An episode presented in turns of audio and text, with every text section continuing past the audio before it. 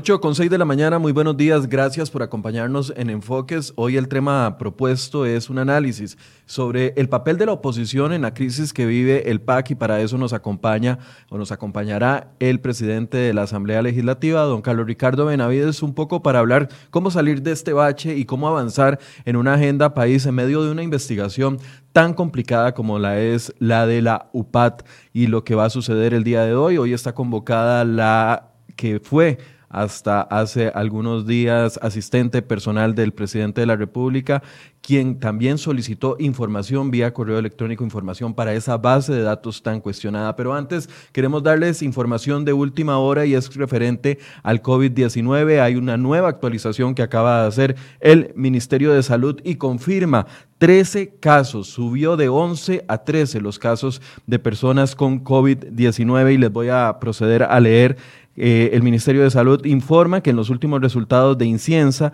recibidos hoy en horas de la madrugada se revela que el número de personas positivas con COVID-19 sube a 13. Voy a explicarles quiénes son estas personas. La mujer de 49 años estadounidense, que fue el primer caso confirmado el viernes anterior. A eso se suma un hombre de 49 años, esposo de la, de la estadounidense, que continúa asintomático. También un hombre de 54 años que permanece internado en condición delicada y una mujer de 73 años costarricense que tuvo contacto con el hombre de 54 años. Y aquí viene una lista importante y es por eso que también hacemos un llamado a cumplir con las medidas de precaución, de lavado, de, de, lavado de manos, de utilización de gel, de alcohol, porque vean lo que sucede aquí. Un hombre de 41 años, costarricense, contacto también de este 54. Y los tres eh, personas infectadas nuevas, se trata de una niña de 11 años que tuvo eh, contacto con este costarricense de 54 años, además de un niño de 13 años, costarricense también, quien tuvo contacto con esta persona de 54 años, otro hombre de 54 años y una mujer de 70 años estadounidense que es residente en nuestro país y que registró un viaje muy reciente a los Estados Unidos. Recordamos que hace algunos minutos estuvimos confirmando que el Ministerio de Educación confirmó la suspensión de clases en dos centros educativos en desamparados. Esto a raíz de de la confirmación de estos dos casos de una niña de 11 años y también un menor de 13 años. Esta es información en desarrollo que les estamos llevando acá en cereoy.com. Pueden eh, cliquear en la nota que les hemos puesto en los comentarios para que puedan tener el detalle. Les recuerdo que eh, el MEP ha tomado la decisión en los últimos momentos de suspender las, las clases en dos centros educativos, el Liceo Monseñor Rubén Odio en Desamparados y también el CTP Máximo Quesada en Desamparados. Eh, cuando vemos el listado de las personas que tienen el el coronavirus o el COVID-19, la mayoría han sido o han estado relacionados con esta persona de 54 años quien eh, estuvo en el hospital, es un médico del hospital de Alajuela y que ha trasladado el virus a las demás personas de su círculo. Por eso es muy importante que no nos tomemos como vacilón, como eh, que nos arriesguemos a no cumplir con los protocolos de estornudo, de tosido y también con el lavado constante de manos. Y ese lavado de manos no un lavado eh, por encimita, sino un lavado importante. Estoy saludando aquí a don Carlos Ricardo Benavides, que ya se incorpora eh, a esta conversación.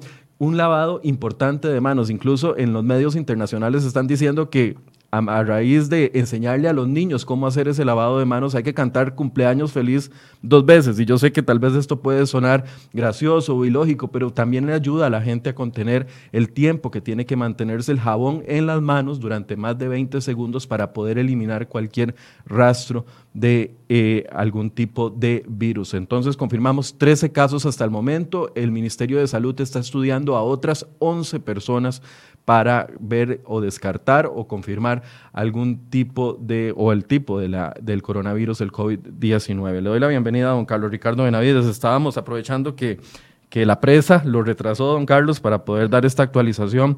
Eh, lamentable, 13 casos ya confirmados según el Ministerio de Educación, el Ministerio de Salud. Bueno, muy buenos días. Primero lo felicito porque me parece que hace bien como comunicador. Eh, no solo darle seguimiento a un acontecimiento que resulta tan eh, particularmente eh, complejo para la sociedad costarricense, sino también para ayudar a difundir la información que es correcta, para que todos nos cuidemos, para que sigamos las medidas que recomiendan las autoridades, para que no nos dejemos seguir por noticias falsas con respecto a supuestos remedios este, mágicos o medidas que no corresponden, también para no alertar a la población de una manera este, impropia. Yo creo que todo tiene que estar en su justa dimensión. Correcto. Eh, y este tema del coronavirus, si usted me lo permite, porque... Adelante. Me parece que es un buen... Eh, es un buen abrebocas de, una, de un análisis de la realidad nacional, porque este tema hay que incorporarlo. Eh, vamos, sin, sin, pretender ser experto ninguno en un tema tan complejo de salud, sí por supuesto que me preocupan los efectos de carácter económico eh, que esto va a traer sobre el país. Ya los tiene sobre el mundo entero prácticamente. Ha tenido un efecto colateral sobre lo que sucedió ayer en la bolsa en Nueva York. Eh, la caída del precio del petróleo. del precio del petróleo está relacionada también con estos eventos pero especialmente por una desaceleración o con respecto a una desaceleración de la economía mundial, lo cual podría tener efectos muy graves sobre la economía costarricense.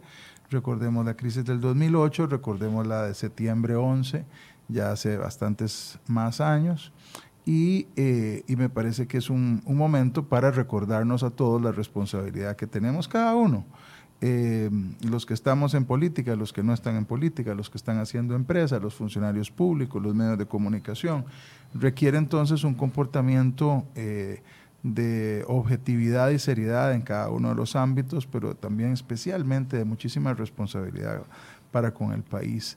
Eh, ir buscando las soluciones y ojalá encontrarlas rápido y, poder contener lo que suceda, por, por lo menos en el ámbito local, sobre, sobre lo que suceda en el mundo, pues, no tenemos mayor incidencia, pero sí en el ámbito local ser suficientemente inteligentes y tomar las decisiones acertadas. Hoy, y, respaldar, perdón, don Carlos, que lo interrumpa, eh, el trabajo responsable que están haciendo las autoridades. El Ministerio de Salud se ha comportado, yo creo que a la altura que, que, esperábamos, ¿verdad? Dando informes eh, cuando tienen la información, no tirarse a, especulaciones. Ayer, eh, a pesar de que muchos de los medios de comunicación estábamos esperando que al finalizar la tarde hubiese un corte, el dato de incienza llega hasta horas de la madrugada y hoy a primera hora toman la decisión. Responsablemente también la ministra de Salud toma la decisión, eh, la ministra de Educación toma la decisión de cerrar estos dos colegios en desamparados porque es importante tratar de contener la propagación. Lo que pasó en Italia es lamentable. No tuvieron medidas al principio adecuadas y hoy 60 millones de personas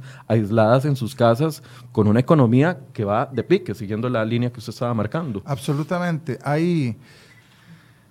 El problema es que no hay, digamos, una una sola guía para determinar qué debe hacer un país. Y entonces los países van, supongo, copiando las mejores prácticas.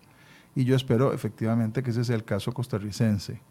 Aprendiendo de lo que ha pasado en un corto plazo en países como China, como Corea del Sur, que se cita como uno de los países con mejor previsión,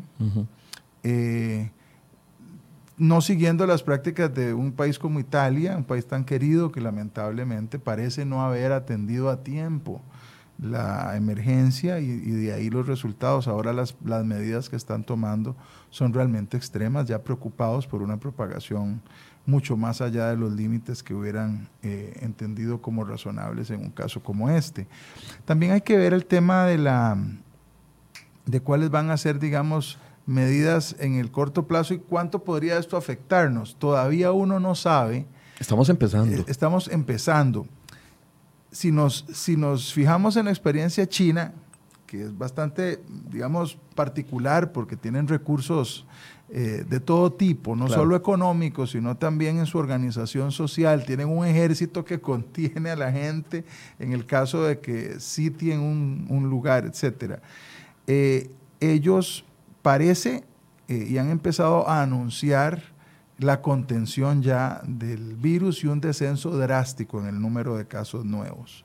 les tomó por lo menos tres meses que eso sucediera. Ellos comenzaron a final de diciembre. Principios de enero, correcto. Sí, ayer leía una información eh, del Departamento de Estado de los Estados Unidos. Ellos anteayer habían pedido a sus ciudadanos no subirse a ningún crucero lo cual va a generar un impacto horrible, enorme sobre la industria de los cruceros, tanto a las líneas de cruceros como a los países que viven específica o especialmente de la llegada de cruceristas, como son una buena cantidad de islas en el Caribe. Y nosotros, ya nos cancelaron dos, dos cruceros que venían. Sí, no, claro, a nosotros nos genera un impacto económico muy importante, mucho. Ahora vamos a hablar de turismo en general, pero si me lo permite, pero eh, eh, digamos que Costa Rica no tiene una alta dependencia en términos generales en la industria del crucero, ¿verdad? Y, por dicha ahí tenemos una oportunidad para seguir creciendo en cruceros y debemos hacerlo, especialmente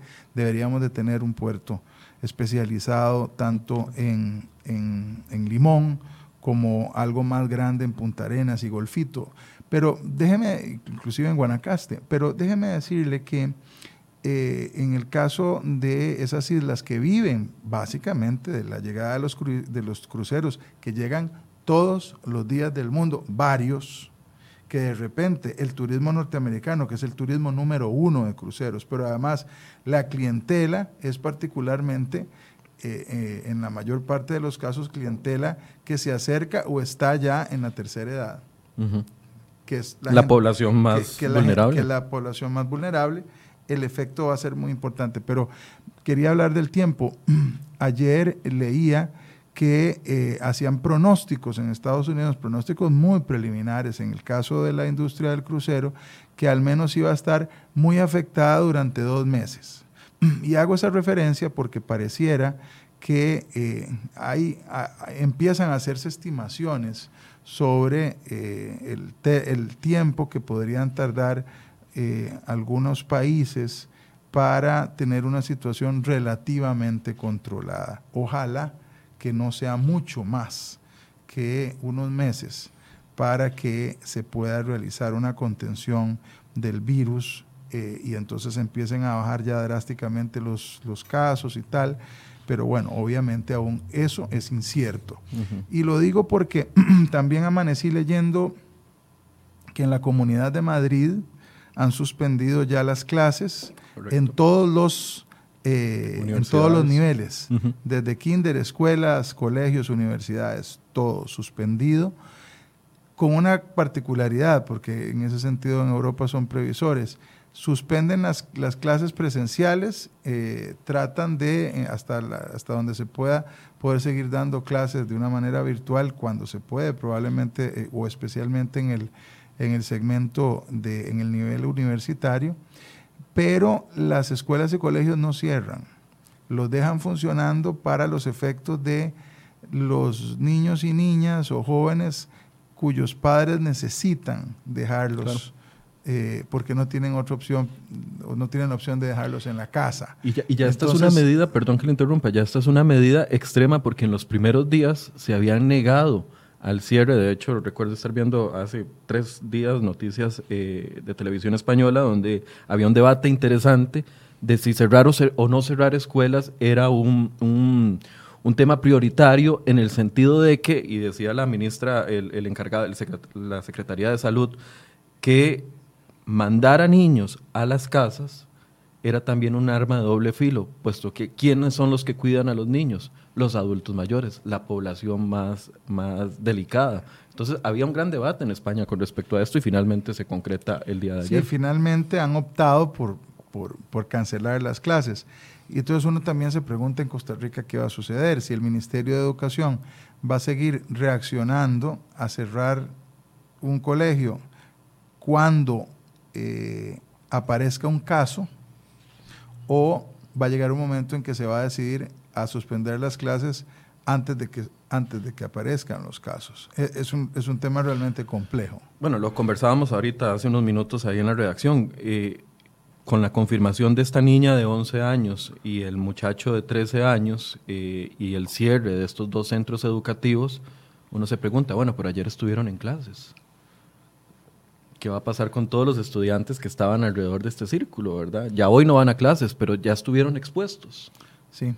Eh, eh, o sea, es un tema no de alarmar, sino de preocuparse y ocuparse también.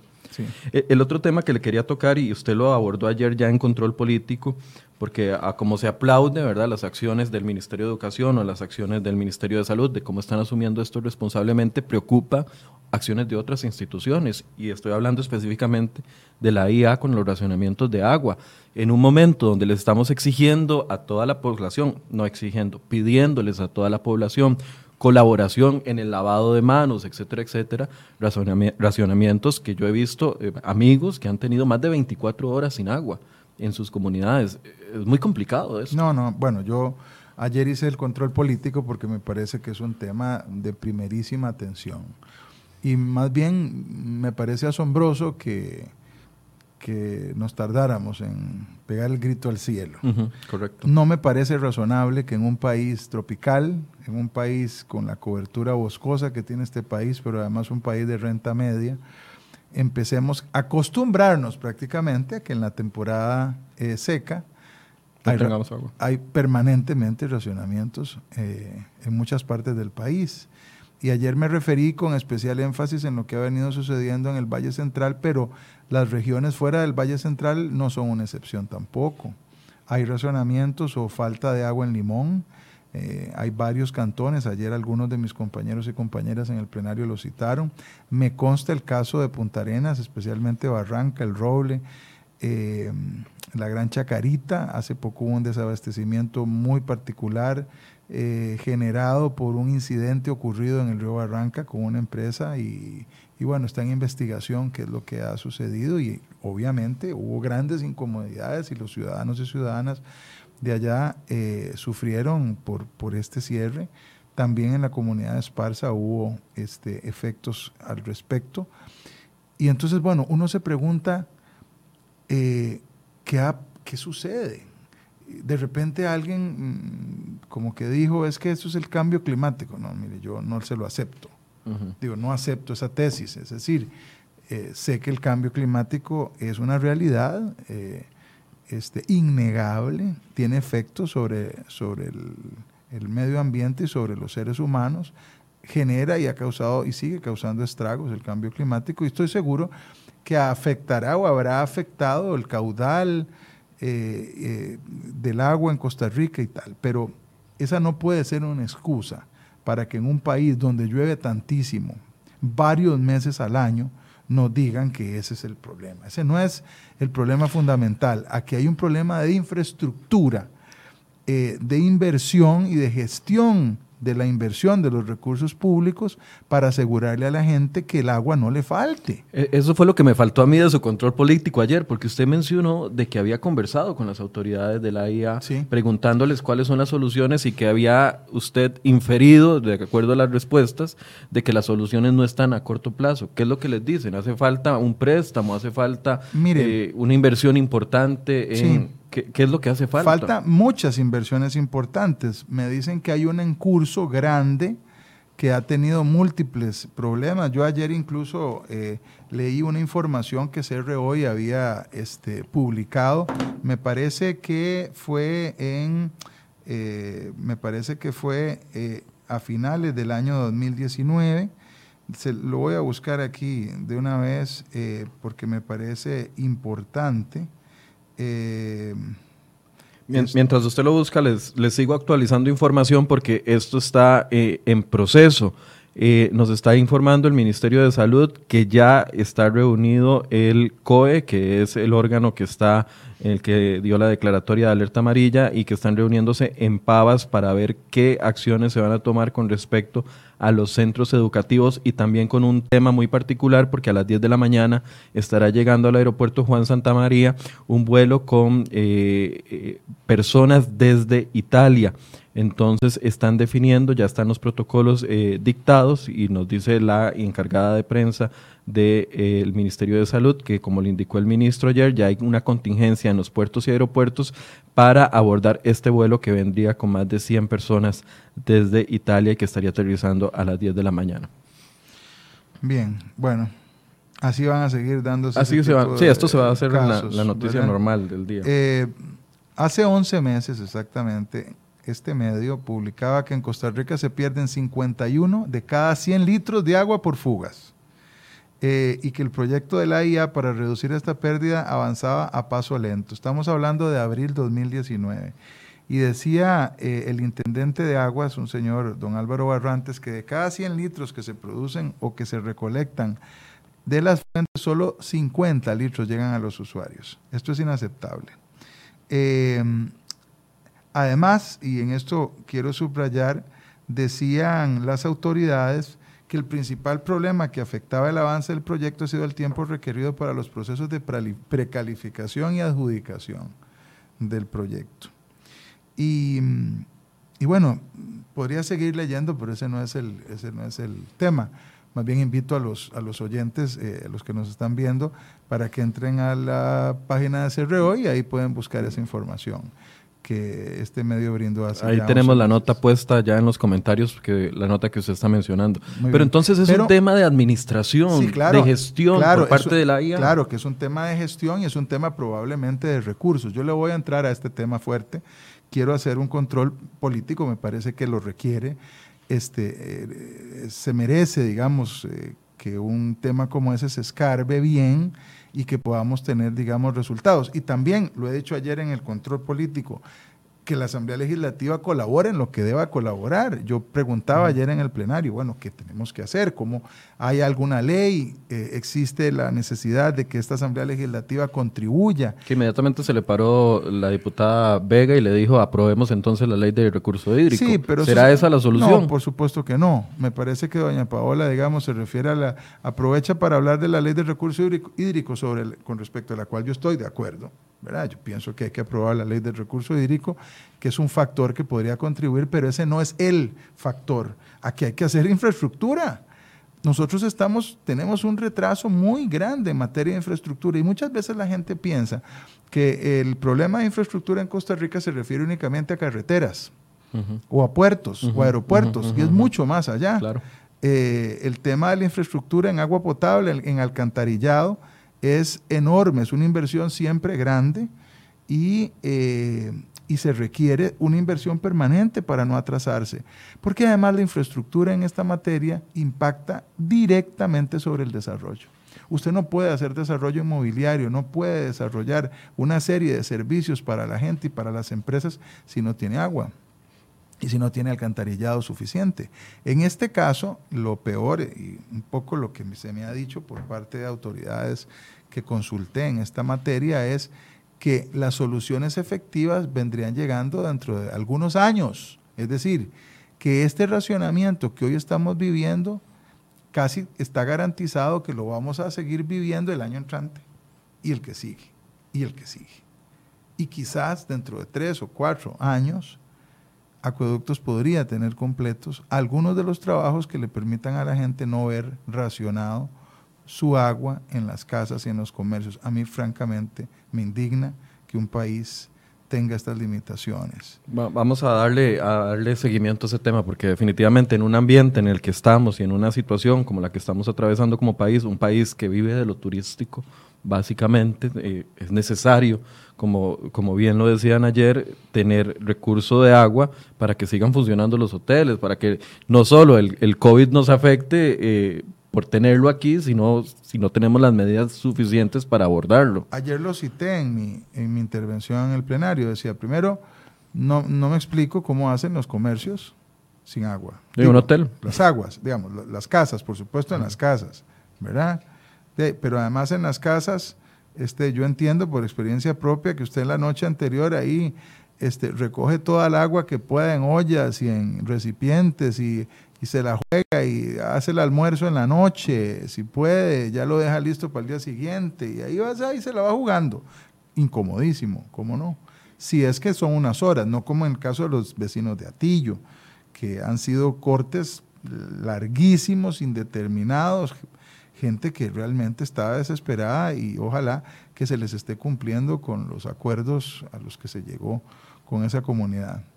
Pero además quiero decir que en el caso del turismo, ¿cómo haces? Digo, Este país tiene casi 5 millones de habitantes, pero tiene una población adicional flotante de 3 millones, que son la cantidad de visitantes que vienen a Costa Rica, sean o no de turismo, todos, 3 millones por lo menos. Entonces usted tiene ahí ya 8 millones de personas en el país durante el año que requieren un servicio de agua potable y en el caso de los servicios de turismo usted no le puede estar diciendo al cliente, mire, hoy le vamos a pasar la botellita para que se bañe o la palangana o tal, porque eso no es dable. Claro que usted me podría decir, bueno, entonces podrían poner unas bombas y unos tanques y unas, este, eh, hasta pulsear un pozo y tal. Bueno, eh, sí, esa es una inversión adicional que, que además no solo podría generar un inconveniente económico, podría no resultar factible según la zona en donde esté.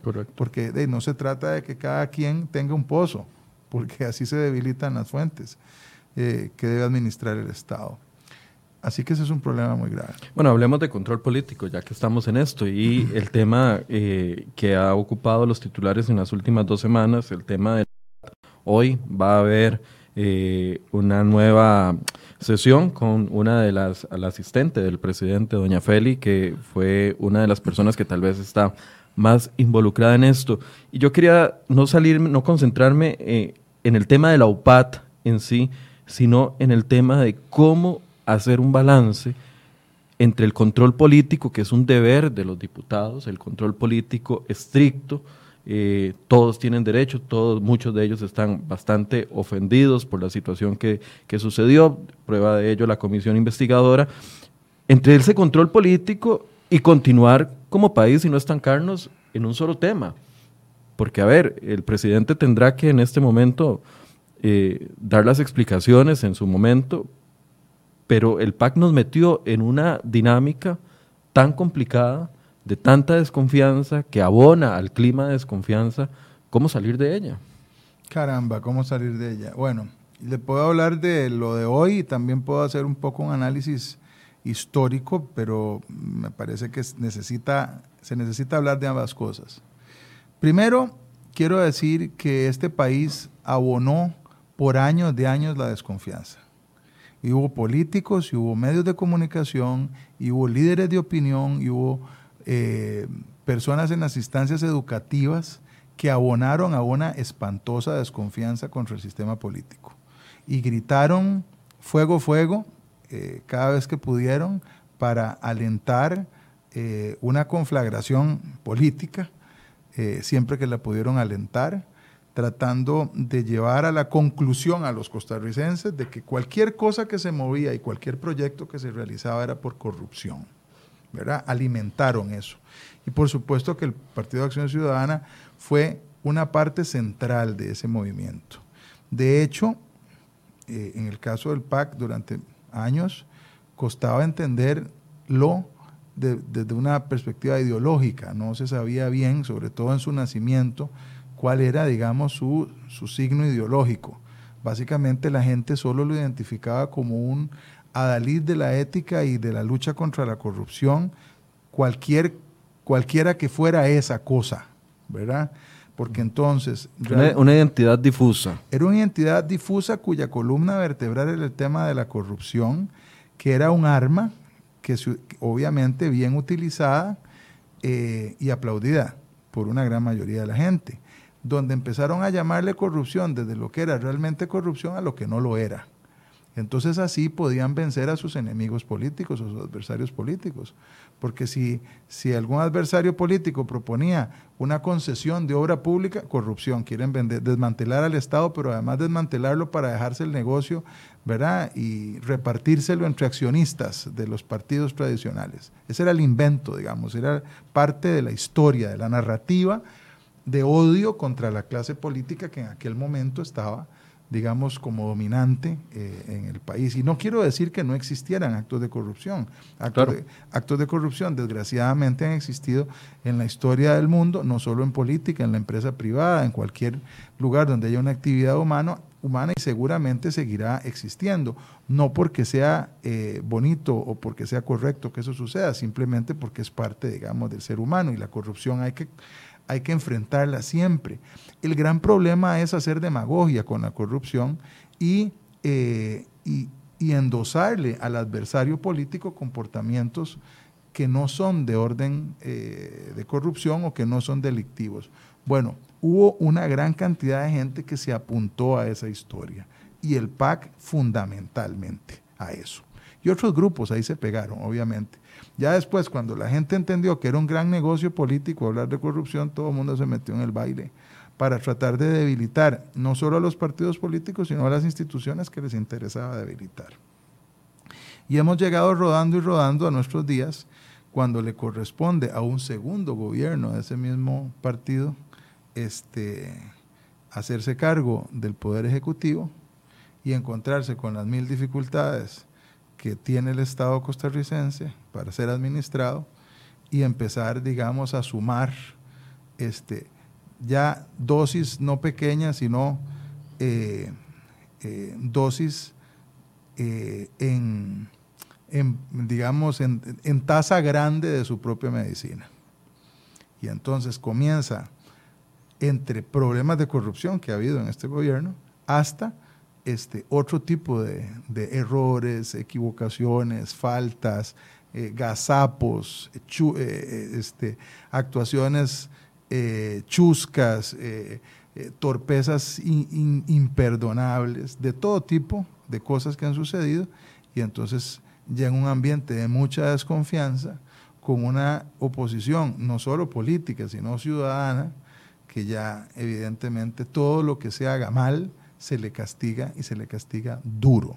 En medio de esa desconfianza generalizada, y entonces ahí voy al principio de su pregunta. Creo que debemos de tener cabeza fría.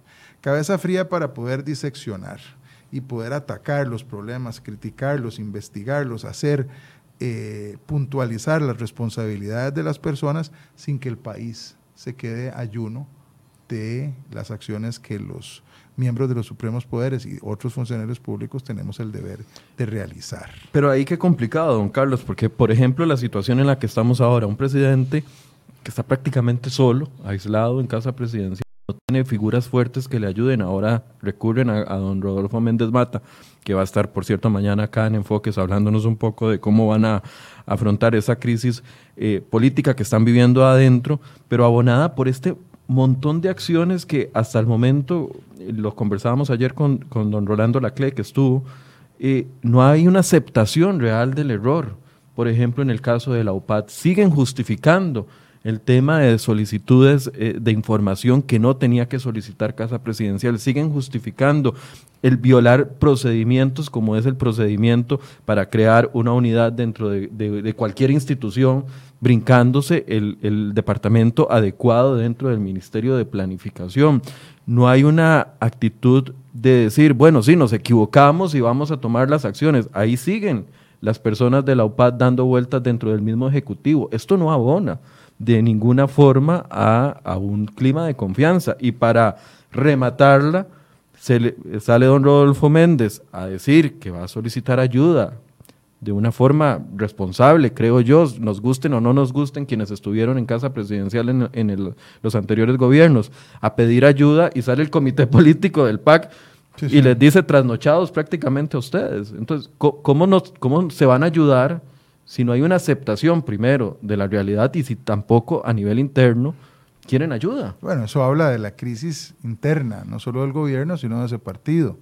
Un partido que efectivamente viene, digamos, eh, siendo testigo de actuaciones que ha tenido que llevar su gobierno eh, que no están acordes con una izquierda que se le metió al PAC casi desde el principio, especialmente en la pelea del TLC y que se instaló ahí, ¿verdad? Porque estoy casi seguro, eso ya usted se lo podrá preguntar a Otón Solís si alguna vez lo entrevista eh, en este programa, pero estoy seguro que esa no era, digamos, la intención o filosofía originales. Incluso don Alberto Cañas recuerdo que se quejó de, que el, de, que el, chavismo se le había metido al PAC.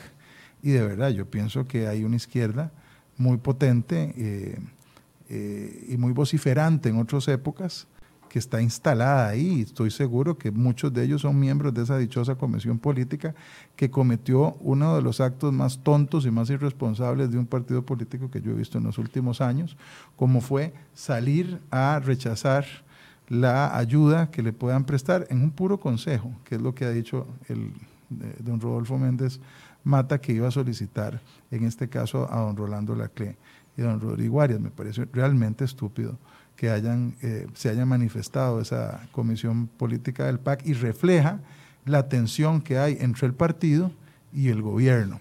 Un gobierno que ha tenido que transitar tomando medidas que ese partido en oposición negó por pura necesidad, como fue el caso del plan fiscal, como fue el caso, digamos, de otras medidas de responsabilidad de orden fiscal que jamás hubieran tomado, porque ellos estaban acostumbrados nada más a criticar, a criticar, a criticar, a mentir, a llamar las cosas por nombres que no correspondían, eh, porque estaban sentados en las facilidades, en las mieles de ser oposición, y además una oposición irresponsable. Pero, pero perdona, hay una, una, una usted lo identifica solo como parte, o sea, esta posición solo parte del comité político o, de, o, del PAC en gobierno o del PAC en la Asamblea Legislativa, porque al menos que yo haya visto, el único diputado del PAC que salió a decir un momentico, este comunicado no está bien, fue Enrique Sánchez. Los otros nueve guardaron silencio, lo cual a mí me hace interpretar de que piensan igual que piensa su comité político. Yo no sé si piensan igual o tienen una condición, digamos, una posición un tanto vergonzante o eh, sencillamente no quieren quedar mal ni con Dios ni con el diablo. A mí también me pareció mal que el resto de los diputados y diputadas no tuvieran una posición más fuerte. ¿No, ¿no cree usted que el presidente tuvo que haber salido a decir, eh, o sea, si estamos tendiendo puentes, asumir un liderazgo mayor dentro, yo sé que ya uno estando en gobierno ya no representa un partido político, pero, pero a ver, es, es lo que la gente o los ciudadanos vemos detrás. Sí, creo que el presidente debe y puede hacerlo, incluso no citándolos directamente para no meterse en un lío de temas de beligerancia política e identificarse, digamos, abiertamente como partidario del PAC, pero el presidente sí puede decir las cosas por su nombre, mandarlos al diablo, digamos, a gente que le sale con una impertinencia de ese tipo, cuando tiene la casa en llamas, hay gente que le quiere ayudar, no importa de los partidos que vengan, es solo para darle consejos, que pide el, ministro al que él mismo designó para reorganizar algunas funciones en la casa presidencial y, y decir claramente, yo estoy respaldando absolutamente al señor ministro Méndez Mata para que él tome consejo de quien tenga que tomarlo. Eso es, esa es una posición que de verdad creo yo también que el presidente debería de asumir.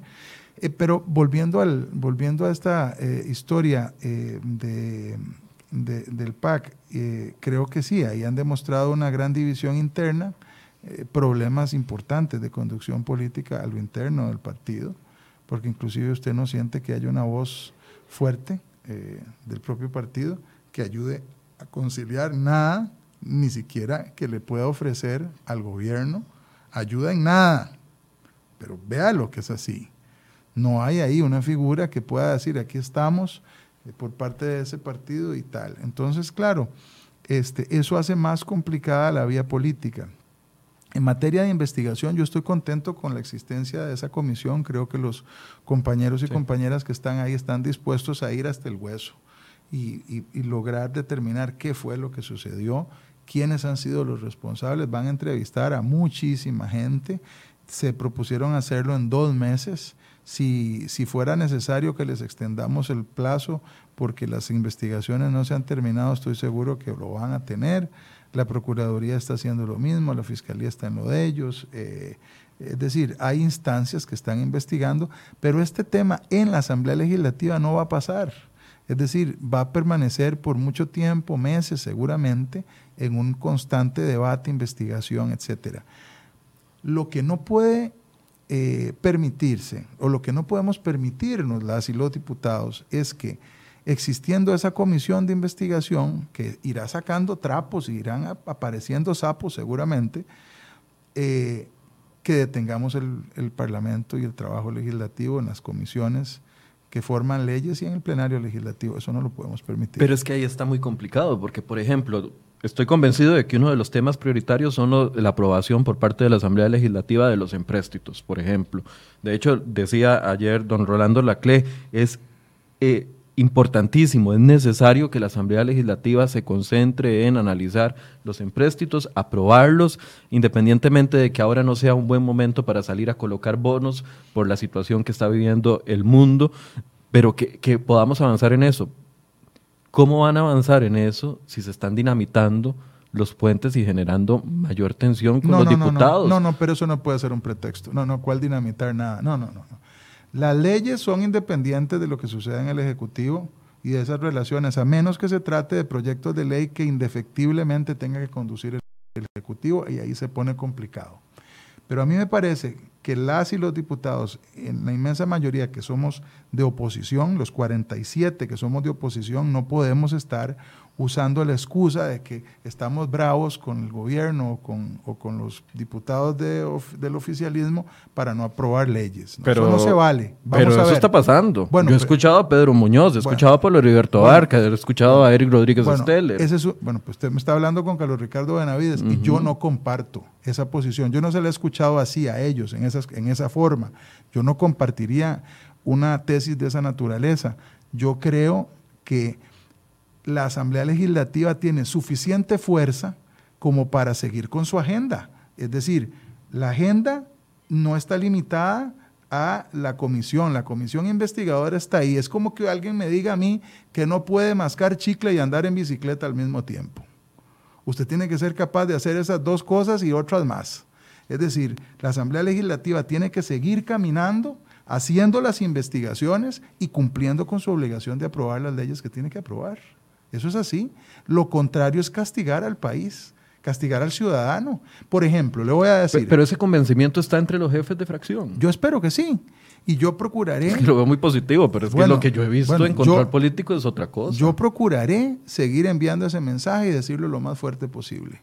Y lo diré aquí, lo diré en los medios, lo diré en las fracciones, y lo diré en el plenario, y lo diré en público y en privado, porque en privado se los he dicho. La semana pasada se los dije así y algunas de las personas que usted mencionó estaban ahí presentes.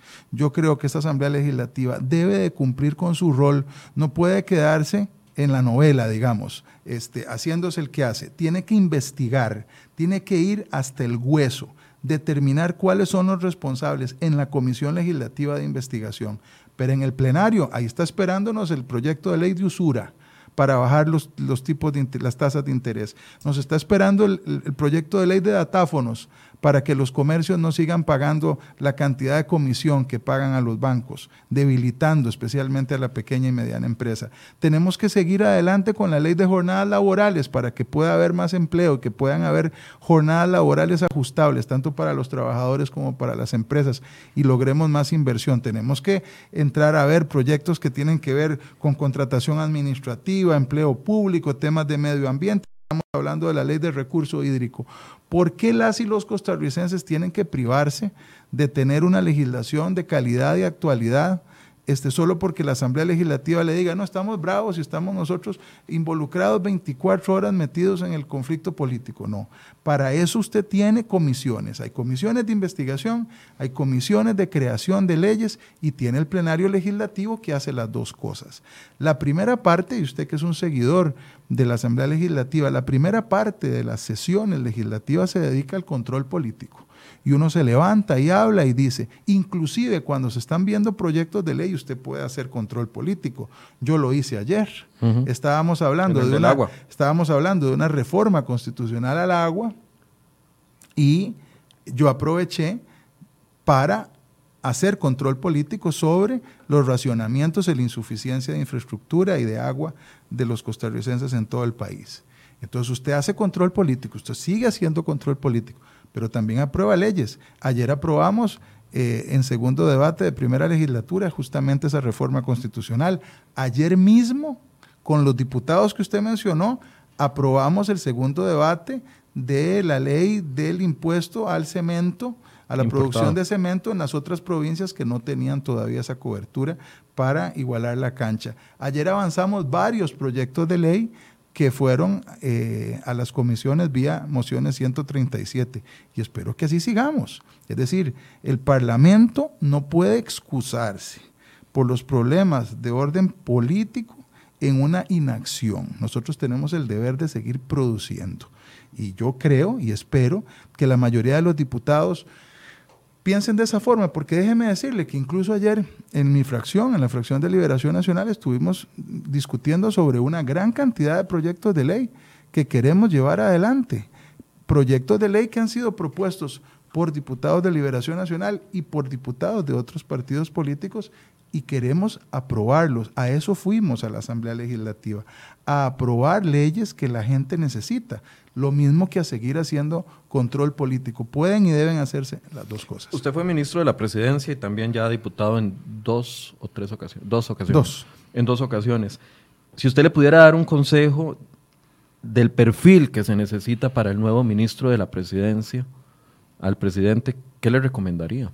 Yo les recomendaría a una persona que tenga experiencia, hombre o mujer, que haya pasado por la administración pública, ojalá que haya pasado por la Asamblea Legislativa y si no pasó por la Asamblea Legislativa, que por lo menos haya tenido trato con, sectores políticos ampliamente y que tenga conocimiento de la dinámica de las, eh, digamos, esta dinámica multipartidista que no es tan fácil entenderla para alguna gente. Eh, y ojalá una persona que eh, tenga la absoluta confianza del presidente de la República, porque parte de las labores, eh, o más bien parte de las necesidades que tiene un ministro o ministra de la, de la presidencia es no consultar, eh, no volverse a consultarle al presidente de la República cada tres minutos lo que va a hacer. Eh, tiene que tener cierto grado de autonomía, obviamente bajo el respeto y bajo la cobija de las directrices generales del presidente para poder actuar. Y que además sus interlocutores, que en este caso pueden ser o no este, representantes de la sociedad civil, del sector empresarial, del sector sindical, del sector laboral en general, del sector político, de los partidos políticos, lo asuman de forma que saben que cuando están hablando con el ministro o ministra de la presidencia, los compromisos que se realicen se van a cumplir por parte del gobierno porque ahí está una persona que está absolutamente autorizada para poder comprometer la posición del gobierno. desde la oposición, porque eh, el trato por mayoría va a ser con la, con la oposición, solo tienen, solo tienen 10 diputados del Partido de Acción Ciudadana, ¿verdad? Desde la oposición, ¿usted ve recomendable que nombre una figura PAC? O, como le hice la misma pregunta ayer a don Rolando Laclé, que me decía, no, tiene que volver a, formar aquel concepto de gobierno de unidad para tratar de acercar las fuerzas políticas de oposición en la Asamblea Legislativa. Mire, es una, es, es, una situación muy delicada en la que ellos están, ¿verdad? La que está el gobierno. Eh, no tengo la menor idea realmente si tienen una figura o no eh, dentro de sus tiendas, pero me parece que la opinión de don, de don Rolando es muy valiosa. Me parece que eventualmente buscar una figura fuera de sus tiendas, una persona que genere esa condición de unidad nacional, podría ayudarles más eh, para, para, salir adelante. ¿verdad? Francamente, yo, mm, a mí no se me ha ocurrido una persona eh, básicamente que, sea, digamos, tan obvia, porque es un oficio bastante complicado, es un puesto bastante único. No es fácil determinar que X o Y puede ser ministro o ministra de la presidencia. Es una decisión muy delicada. ¿Debería tomarse pronto esa decisión? Sí, debería. Ya ha pasado más de una semana. Sí, debería tomarse pronto. Tan pronto como tengan una buena persona. Porque además, quiero decirle, es, es, este, urge tanto que tienen que hacerlo con cierta cautela porque lo peor que pueden hacer es tomar una mala decisión. Pero además, por experiencia le puedo decir que en estos casos, porque me ha correspondido a mí en gobierno, contribuir con, la presidencia a buscar ministros de varias carteras, no crea usted que al, al, primero que usted le dice le acepta. Muchas veces cuando usted ve que nombran un ministro o ministra, ya el presidente ha eh, hablado con una, dos o tres personas que le han dicho que no. Eso suele suceder. Entonces no es, no es solo ir a buscar y decirle, Michael, venga para acá. Es ver si Michael quiere, si está dispuesto a dejar su trabajo, si quiere ir a un trabajo que para, los, para la, el rigor de ese trabajo es un trabajo mal remunerado. Recordemos que los, los ministros eh, de Estado ganan bastante menos que los diputados, pero también ganan bastante menos que el auditor, y que eh, los jefes de los departamentos de sus propios ministerios. Que incluso que algunos de sus viceministros. Algunos ganan menos. Recuerdo un caso de una ministra que ganaba mucho menos, que, su viceministro. Sí. Entonces, es ir a trabajar 24/7 con una enorme responsabilidad, a llevar palo. Probable, bueno, ojalá que no me estén oyendo porque voy a desencantar a los yo creo que claramente los, los, candidatos saben a lo que se van a enfrentar. Entonces, de, eh, no es una decisión fácil porque es una decisión patriótica al final de cuentas. Ir a, ir, a asumir un cargo de esos es una decisión dura, este, de un cambio de vida para la persona. Eh, le tiene que gustar mucho la política, la función pública para estar ahí. Para, para, por el bien del país, por el bien de los ciudadanos, por el bien de la gobernabilidad, el gobierno debería de reflexionar en la actitud que ha tenido confrontativa hasta hacia, hacia, perdón, hacia ciertos sectores, y con esto voy a poner algunos ejemplos. Eh, por ejemplo, un recién nombrado ministro de Hacienda que lanza de la noche a la mañana en una comparecencia un levantamiento de secreto bancario como una opción sin tener un, proyecto, sin tener eh, una propuesta clara, definida. Ese es uno de los ejemplos, pero hay muchos otros ejemplos. La actitud de los diputados, veía Carolina Hidalgo la semana anterior en esta misma comisión de la OPAT, atacando a la presidenta de la comisión por su labor, indirectamente la, labor que tuvo en el Ministerio de Planificación. Y así puedo encontrar varios ejemplos. Debería de haber un cambio en la actitud de gobierno y sus aliados para poder construir estos puentes que efectivamente se necesitan en este momento. Yo pienso que la, es imposible salir adelante eh, por parte de un gobierno que no tenga prudencia. Y vea que uso la palabra prudencia más que de la humildad. La humildad es una, actitud que usted puede asignársela a un ser humano, a una persona. Pero por parte de un conjunto del, del gobierno, yo, yo prefiero usar la, la, palabra mesura, la palabra prudencia, eh, y por supuesto pasa por cierta sabiduría. Hay cosas que no se dicen aunque se piensan. Hay actitudes que no se toman aunque los impulsos quieran llevarte ahí. Y el equipo de gobierno tiene que responder a esa, a esa connotación. Y el señor presidente de la República jalar a sus ministros y ministras para indicarles que sus actitudes tienen que ser mesuradas. En, cuando se está en gobierno, muchas veces se recibe palo. Este, a veces usted quiere contestar de una Muchas veces. Sí, todo el tiempo. Ah, ok, ok. Eh, se recibe palo y usted tiene que medirse hasta cómo contesta, incluso cuando tiene razón. Eh, porque se depende mucho de factores que están lejos del gobierno, incluso en contra de él. Cuando tenés un gobierno que solo tiene 10 diputados y 47 de oposición, no puedes ponerte matón. Puedes ponerte serio, pero no te puedes poner matón. Porque si eso te sucede, eh, va a haber distintos grados de racionalidad hasta llegar a la irracionalidad en ese conjunto de opositores. Y cuando se sucedan eventos fuertes, todos se van a unir para este, darte más palo. Yo le voy a dar a usted aquí eh, un elemento de primicia. Ahora que está hablando, de, y se lo voy a dejar para que lo publique cuando quiera. Yo hice una solicitud al Ministerio de Hacienda, la tributación, sorprendido porque yo decía, eh, el ministro de Hacienda vino aquí a la Asamblea a, a hablar de secreto bancario siendo que en Costa Rica ya existe levantamiento secreto bancario por parte de... Con garantías. Con garantías, ¿verdad? Este, se puede pedir a un juez contencioso y el juez contencioso levanta el secreto bancario. Lo mismo en materia penal, se puede pedir el levantamiento del secreto bancario y el juez penal autoriza. Obviamente, siguiendo la lógica, tiene que tener determinados requisitos.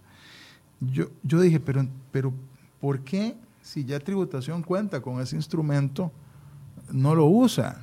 ¿O por qué, qué es lo que está pasando? Es decir, este, ¿qué es que lo usa muchísimo y le rechazan las solicitudes por parte de los juzgados? Entonces yo solicité que me dieran la información y pregunté eh, eh, cuántas solicitudes había hecho tributación de levantamiento de secreto bancario eh, al juez contencioso, a los jueces contenciosos.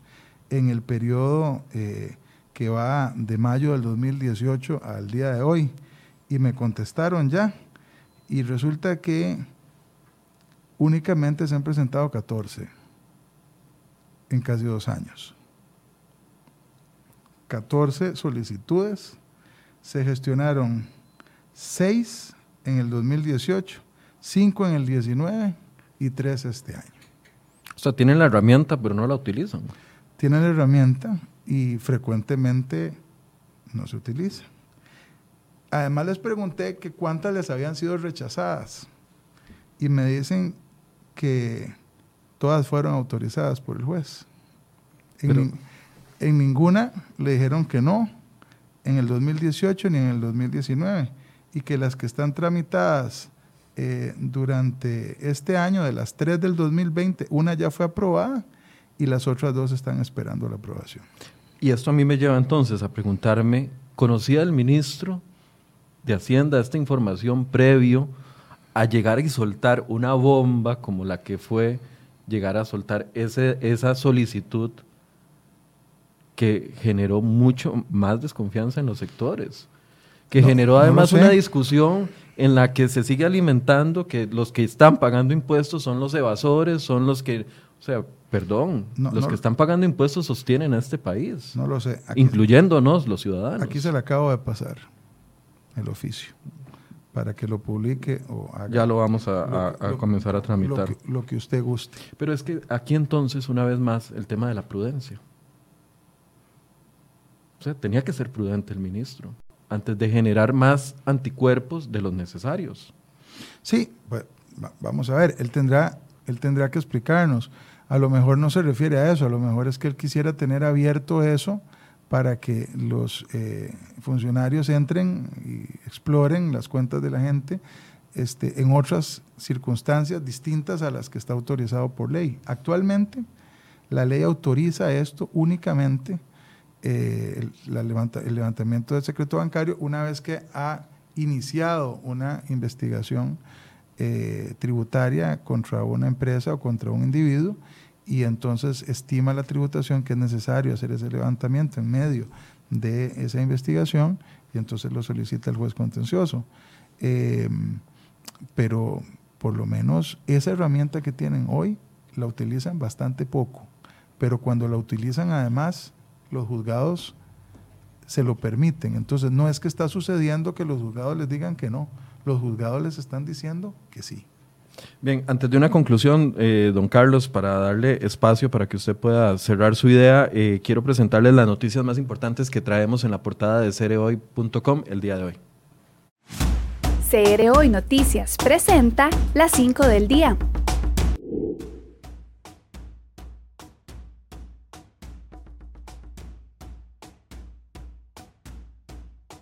COVID-19. Otras 59 personas se han descartado, este es un dato importante, 59 descartados y 11 siguen bajo sospecha.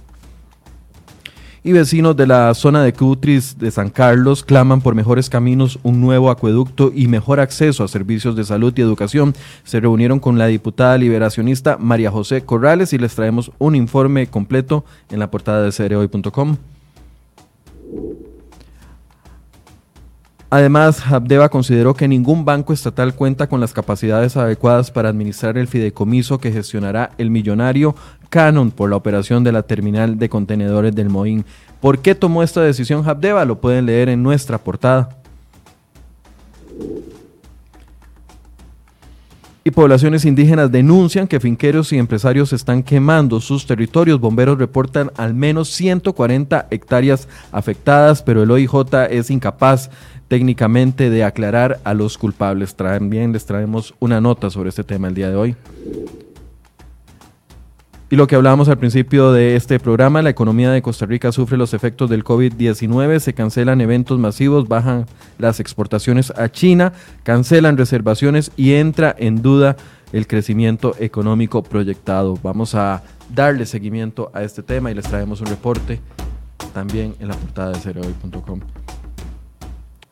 Don Carlos, una conclusión. Bueno, muchas cosas. Hablamos de muchos temas. Hablamos de muchos temas, sí. Eh, estamos en dificultades importantes en materia económica, estamos en dificultades muy grandes en materia política y creo que cada uno de los actores debe asumir responsabilidades, ponerse muy serio, dejar el populismo, la demagogia, la charlatanería, hacer eh, la labor más seria que cada quien pueda, eh, poniéndose la mano en el corazón, teniendo claro que las, eh, que las decisiones que se toman afectan a la gente y que los ciudadanos y ciudadanas están ahí para que les resolvamos quienes tenemos la posibilidad de resolver cada uno en su campo. Que el país no puede detenerse por nada, incluyendo esta cosa tan compleja del coronavirus, que eso nos va a pegar en la economía, un país que depende tanto de las exportaciones, los países probablemente los países consumidores, llámese Estados Unidos, Europa, China, eh, van a dejar de comprar en una buena medida mientras sus economías se recuperan, que probablemente el sector turismo mundial va a ser afectado y Costa Rica no va a ser la excepción que la economía interna también se va a reprimir más de lo que ya ha venido probablemente. Entonces eso nos pone a todos en la obligación de, eh, tomar medidas eh, objetivas, eh, serias, responsables, de contribuir ahí donde hay que contribuir, de criticar donde hay que criticar, de jalar el mecate aquí y de soltar amarras por el otro lado para que las cosas funcionen. Yo creo que la principal conclusión hoy es que en la política, igual que en la administración pública en general, quienes están en esto deben ser siempre serios eh, y responsables, pero más serios y más responsables cuando hay crisis. Y estamos en medio de una crisis bastante grande, de todo tipo. Hay que exigirle al gobierno lo que tiene que hacer, tiene que comportarse también con esa seriedad, este, reconocer los errores que ha cometido, que los ha cometido y ha cometido muchos, eh, quitar a la gente que se jaló las tortas de la manera más rápida posible, reemplazarlos, traer, y aquí esto no, no lo dije antes, pero me parece que era importante, en este reacomodo que tiene, eh, si se le puede llamar reacomodo, que tiene pendiente don Rodolfo Méndez, eh, para aconsejar algunas cosas en casa presidencial, pienso que deberían de, de valorar en el Ejecutivo, reacomodar eh, cosas, revisar el gabinete, ver si es necesario hacer, digamos, una, una reestructuración eh, para ir a un segundo tiempo de la gestión de este gobierno de una manera diferente, lanzar un mensaje completamente diferente y generar confianza. Este país está urgido de confianza. Está urgido de que las personas que toman decisiones este, reflejen una, una confianza. No que estén libres de toda crítica, porque seguramente nadie está libre de críticas en el mundo de la política, pero que, tengan una condición que genere que la gente quiera este, hacer, que la gente quiera invertir, que el sector productivo quiera echar para adelante. Eso no está pasando hoy y todos tenemos, en la medida de lo posible, que tenemos que contribuir. Muchas gracias. Encantado y gracias a usted por invitarme siempre. Bien, y gracias a ustedes por su compañía. Les recuerdo que en unos minutos nos vamos a conectar. Va a estar acá el gerente médico de la Caja Costarricense del Seguro Social. Vamos a abordar eh, la situación del COVID-19, cómo la Caja se prepara para este incremento de casos que se está dando. Y una pregunta que nos ha llegado mucho acá a la redacción de cereoy.com, ¿qué va a pasar? ¿Qué va a pasar en los hospitales con respecto a las citas? Ya sabemos de que el Hospital de Alajuela ha cancelado todas sus citas hasta el día de mañana. Bueno, ¿qué va a pasar en los próximos, en los demás hospitales en los próximos días? En algunos minutos estaremos con el gerente médico de la caja respondiendo a estas y a todas las preguntas que ustedes nos envíen a través de las diferentes redes sociales. Muchas gracias por su compañía y buenos días.